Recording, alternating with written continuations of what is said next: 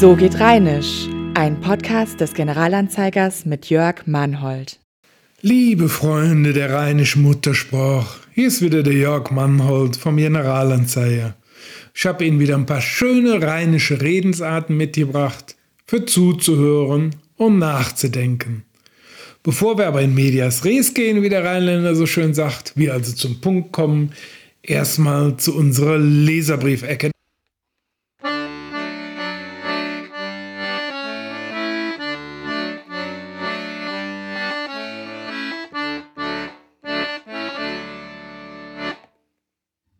Hat uns wieder einiges erreicht, unter anderem der Brief von UTM.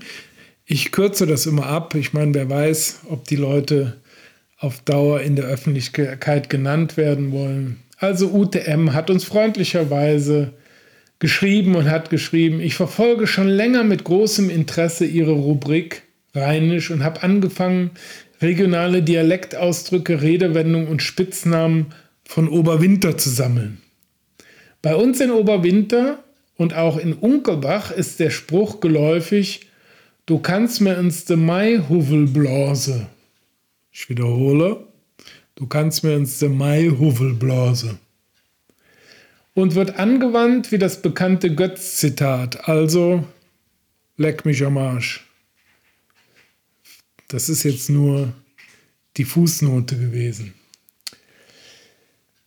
Leider kann ich den Begriff Maihuvel nicht richtig zuordnen. Haben Sie eine Ahnung, von was sich das ableitet? Außerdem wird in Oberwinter, Unkelbach und Remagen auch der Begriff Pissemakü verwandt, der ebenfalls LMAA bedeuten soll.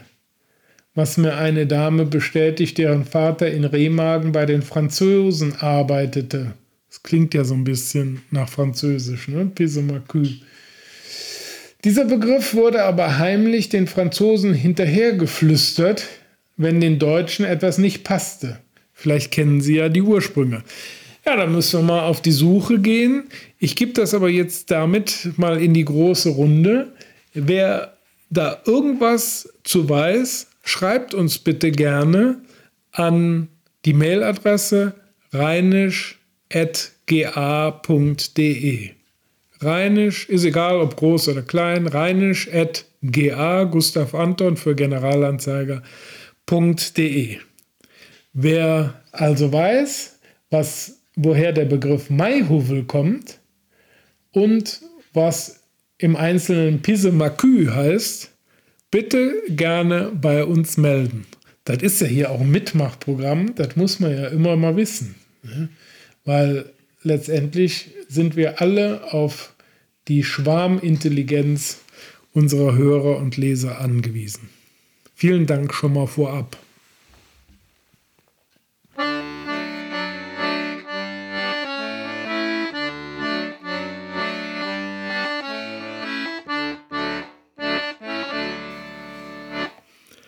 Ich habe eine schöne Redensart mitgebracht, die lautet, wenn us Katz ein Kobe, könnt man so um Schuss melke. Der Rheinländer ist verliebt in den Konjunktiv. Warum? Naja, vielleicht weiß er als geborener Philosoph, dass alles auch anders sein könnte in der Welt. Deshalb soll man nach Möglichkeit alles hinterfragen, was den Anschein erweckt, eine unverbrüchliche Wahrheit zu sein.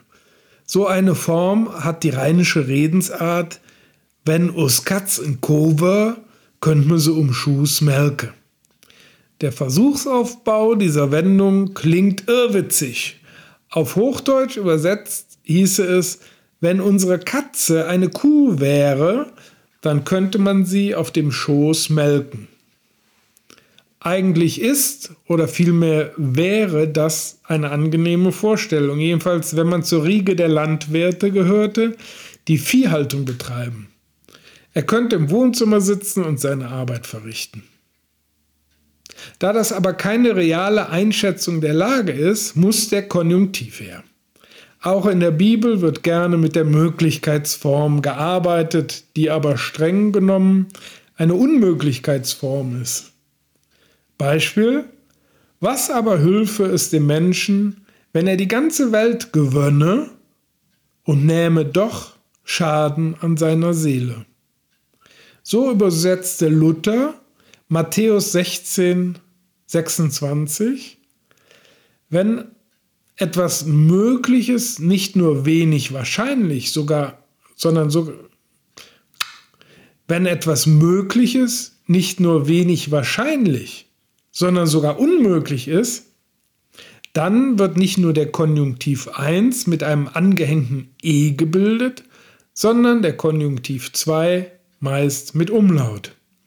Der heißt konsequenterweise dann Irreales, weil, wie gesagt, das ist völlig irreal. Und weil der teilweise ein bisschen veraltet klingt, wird im Alltag oft die Hilfskonstruktion mit Würde genutzt. Das klingt zugegebenermaßen für Nicht-Deutschlehrer ziemlich kompliziert und auch die rheinische Wendung mit der Katze und der Kuh gehört zu den anspruchsvolleren Sprachbildern. Wer sich etwas erleichtern möchte, der sagt auf Hochdeutsch, wenn das Wörtchen wenn nicht wäre, wäre mein Vater Millionär. Klingt irgendwie noch einfacher. Geradezu hilfreich ist dem Rheinländer Konjunktiv im Gesamtsektor der entschuldigende Ausrede. Geradezu hilfreich ist dem Rheinländer der Konjunktiv im Gesamtsektor der entschuldigenden Ausrede. Wenn er also etwas hätte schon längst erledigen sollen, dann könnte er im Sinne von Karl Valentin sagen, mögen hätte ich schon wollen, aber dürfen habe ich mich nicht getraut.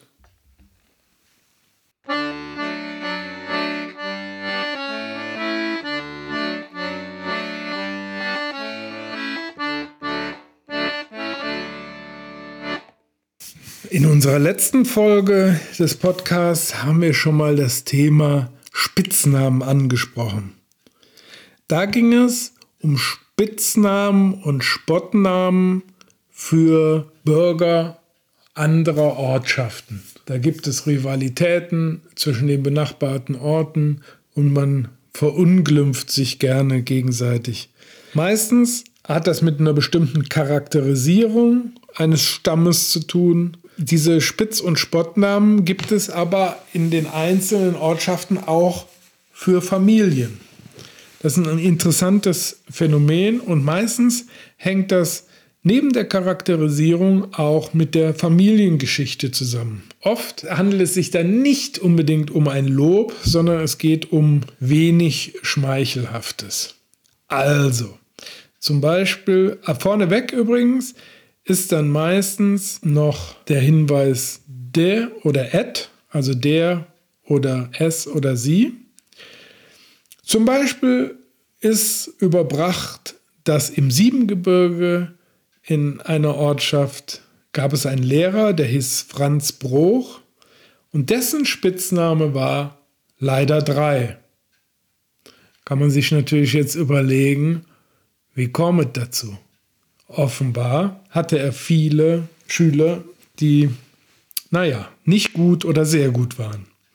Leider drei. Sehr oft, wenn er die Arbeiten zurückgab, musste er sagen, leider drei. Dann gab es zum Beispiel Et Melk Marie. Das war scherzhaft gemeint für eine Frau mit großer Oberweite. Oder Deckportemonnaie. Das hat einen bezeichnet, der sehr geizig war. Oder der Ose Pitter. Das war der Kaufmann, der ziemlich stämmig war und einen Stiernacken hatte. Ose heißt ja Ochse. Der Ose Pitter. Der Hillige Josef. Das war ein frommer Schneider der hat den Beinamen Heiliger bekommen. Das sind allerdings jetzt Beispiele für Spitznamen, die sich auf ein bestimmtes Individuum richten. Es kann aber auch sein, dass bestimmte Familien einen Beinamen bekommen, die sie über Generationen quasi als Aliasnamen tragen. Es gibt im Linksrheinischen eine Ortschaft, da gibt es eine Familie, die heißt ursprünglich Wirz. Die wird aber Türk genannt. Und wenn man sich die Leute ansieht, sieht man, dass sie, naja, ich sag mal vorsichtig, einen mediterranen Einschlag haben, sind wenig Blonde dabei, mehr Exemplare mit schwarzen Haaren. Oder es gibt eine Familie, die wird alternativ die Dänen genannt.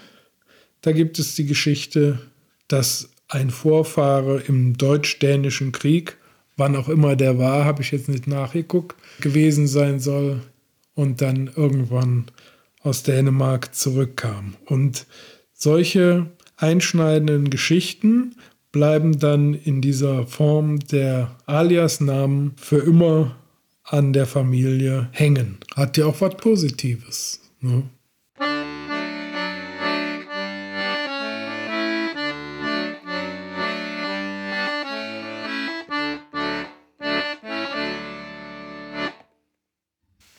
Ach ja, der rheinische Humor. Ich habe jetzt hier eine Redensart, die besagt, du mäst us nix noch weniger. Du mäst us nix noch weniger. Die rheinischen Redensarten haben immer eine tiefere Intention, die über die wörtliche Bedeutung hinausgeht. Wenn es nicht um gewitzte Beleidigungen oder pointierte Charakterzuweisungen geht, dann ist die Absicht oft erzieherischer Art. Das gilt auch für den Satz, den uns eine Leserin zugeschickt hat, du mäß us nix noch weniger. Zu gut Hochdeutsch, du machst aus nichts noch weniger. Die Redensart ist ein idealtypisches Exemplar der rheinischen Dialektik, denn nichts ist ja schon nichts. Wie soll man daraus noch weniger machen? Weniger als nichts ist auch nichts. Wie ist es also gemeint? Unsere Mundartsprecherin berichtet, ein alter Handwerksmeister hat das mal zu einem Lehrling gesagt, der eine Arbeit total in den Sand gesetzt hat. Und das ist durchaus stimmig. Der Lehrling verfügt noch nicht über die Meistergüte, kann also überspitzt gesagt nichts. Und wenn das dann noch in die Hose geht, ist das weniger als nichts. Das ist auch schon mal eine schöne Abstufung. Und im Alltag trifft man solche Situationen doch häufiger an. Die Erwartungen sind schon nicht hoch, aber es kommt noch viel schlimmer. Ich will jetzt nicht das Thema pubertierende Teenager hier einführen. Also, der Theologe aber würde da wahrscheinlich vom Hiob-Prinzip sprechen. Nachzulesen im Alten Testament des Buches der Bücher der Bibel. Der arme Hiob wird von einem Schicksalsschlag nach dem anderen getroffen und es wird immer noch schlimmer.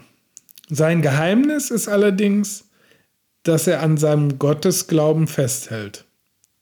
Übertragen auf den rheinischen Alltag sollte das wohl heißen, selbst wenn man mal aus nichts noch weniger gemacht hat, sollte man nicht nachlassen, das Gute zu wollen.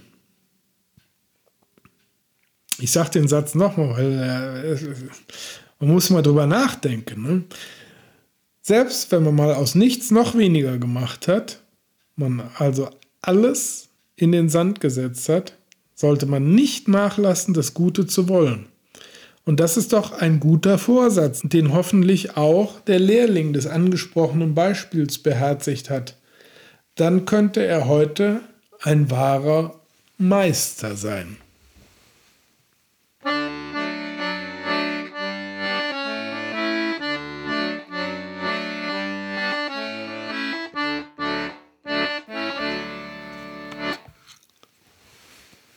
Wir kommen zu unserer Rezeptecke. Ein typisch rheinisches Gericht, wir haben neulich in der Familie auch darüber gesprochen, ist der arme Ritter. Und da ist auch schon im Namen enthalten diese ganzen typischen rheinischen Menüs sind ja oft erwachsen aus der Not heraus, weil man nicht viel hatte. Das heißt, die Menschen waren arm, hatten nicht viel zur Verfügung, vielleicht die Grundnahrungsmittel und daraus musste man dann ein Menü zaubern. Und das trifft auch auf den armen Ritter zu. Für vier Personen brauchen wir 250 Milliliter Milch, zwei Esslöffel Vanillezucker, den Abrieb von einer Zitrone, fünf Eier, acht Scheiben Weißbrot, 60 Gramm Butter, zwei Esslöffel Zimt und zwei Esslöffel Zucker. Die Milch in einem Topf mit Vanillezucker und Zitronenschale kurz aufkochen und dann abkühlen lassen. Die Eier in einer Schüssel aufschlagen und mit der abgekühlten Milch verquirlen. Die Brotscheiben mit der Milchmischung tränken und in einer Pfanne mit der erhitzten Butter goldgelb braten. Zimt und Zucker mischen und über die armen Ritter streuen. Zimt und Zucker mischen und über die armen Ritter streuen. Dazu Vanillesoße oder Eis reichen. Das Brot für arme Ritter sollte nicht zu frisch sein, da es sonst zerfällt. Es ist also ein ideales Beispiel dafür, wie man altes Brot, was man so eigentlich nicht mehr essen würde, noch einer Zweitverwertung zuführen kann. Und wir sagen, guten Appetit.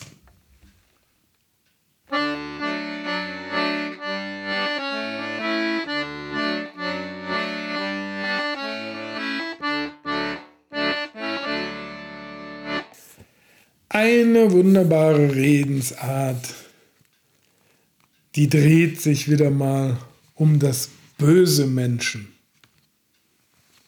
Die Redewendung lautet, dat is ever ne fiese Möb. Dat is ever ne fiese Möb.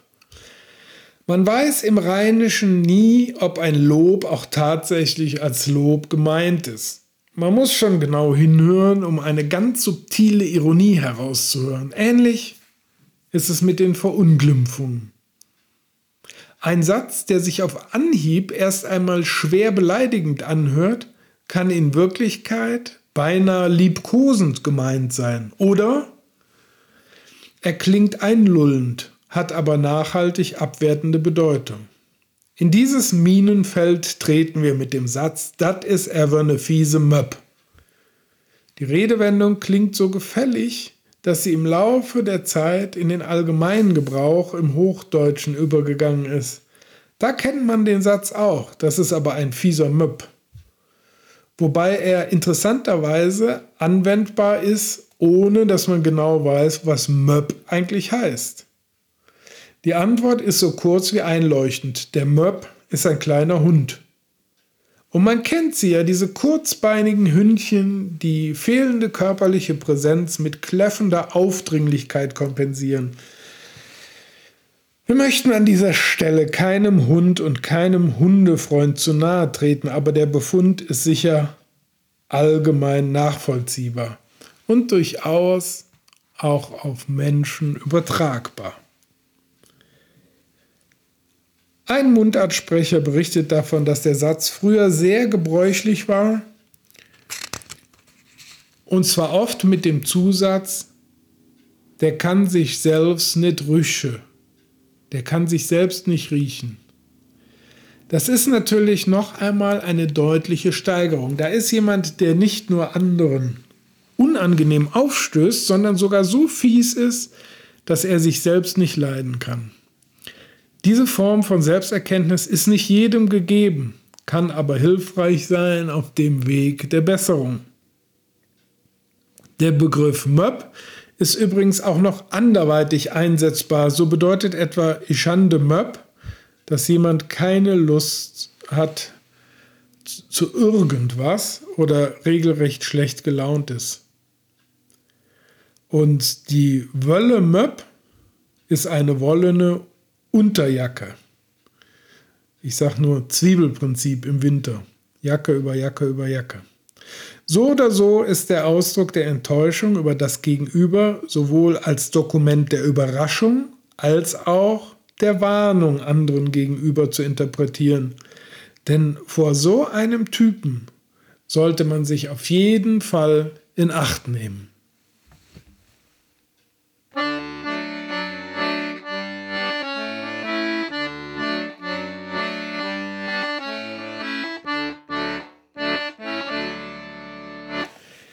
Ich möchte Ihnen noch eine kleine Literaturempfehlung mit auf den Weg geben.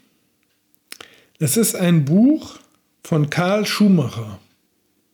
Karl Schumacher ist der Vater von Olaf Schumacher, der auch unsere Bücher Rheinische Redewendung immer sehr schön illustriert hat. Die Familie ist im Siebengebirge beheimatet und folglich hat Karl Schumacher herausgegeben ein Buch Überliefertes und Erlebtes aus dem Siebengebirge. Untertitel von Eiszeitjägern, Mönchen, Vaganten, Räuberbanden und Steinmetzen. Er hat die Geschichten gesammelt und herausgegeben. Es ist ein Hardcover, sehr schöner Einband, draußen ein Bild, Gemälde, Sonnenuntergang mit der Ruine der Drachenfelsburg. Es ist erschienen 2018 in Königswinter. Da sind unter anderem als Autoren auch noch dabei Josef Bonn, Bruno Hönig, Mauritius Mittler, das war ein Mönch auf dem Siegburger Michaelsberg, und Martin Tiebes. Neben einigen Illustrationen und Bildern geht es unter anderem um die Entstehung des Rheinländers, die Menschen vom Stingenberg in der Eiszeit, über den Erzpoet Archipoeta in Heisterbach, den Hexenwahn, die Räuberbanden im Rheinland und, und, und. Unter anderem haben wir da auch das Weihnachtswunder. Ist ja was was man gut gebrauchen kann. Und unter anderem, ich hatte es eben auch in dem Podcast angesprochen, das Thema Spitz- und Spottnamen in Königswinter und Dollendorf. Als letztes Thema war damit dabei, wie die Steinsäulen der Abteikirche in Heisterbach entstanden sind. Das ist ein sehr kurzweiliges Buch, mit einer ganz breiten Themenpalette.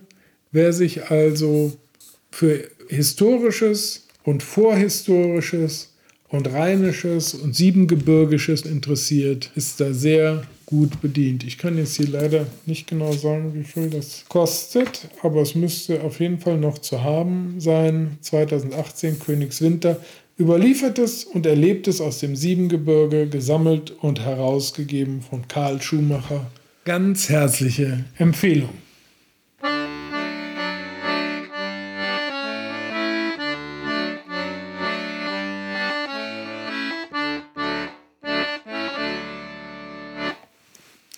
Das soll es für heute gewesen sein.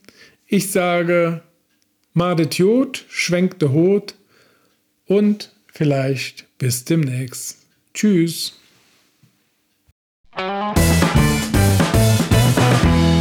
Das war So geht Rheinisch, der GA-Podcast zur rheinischen Alltagssprache.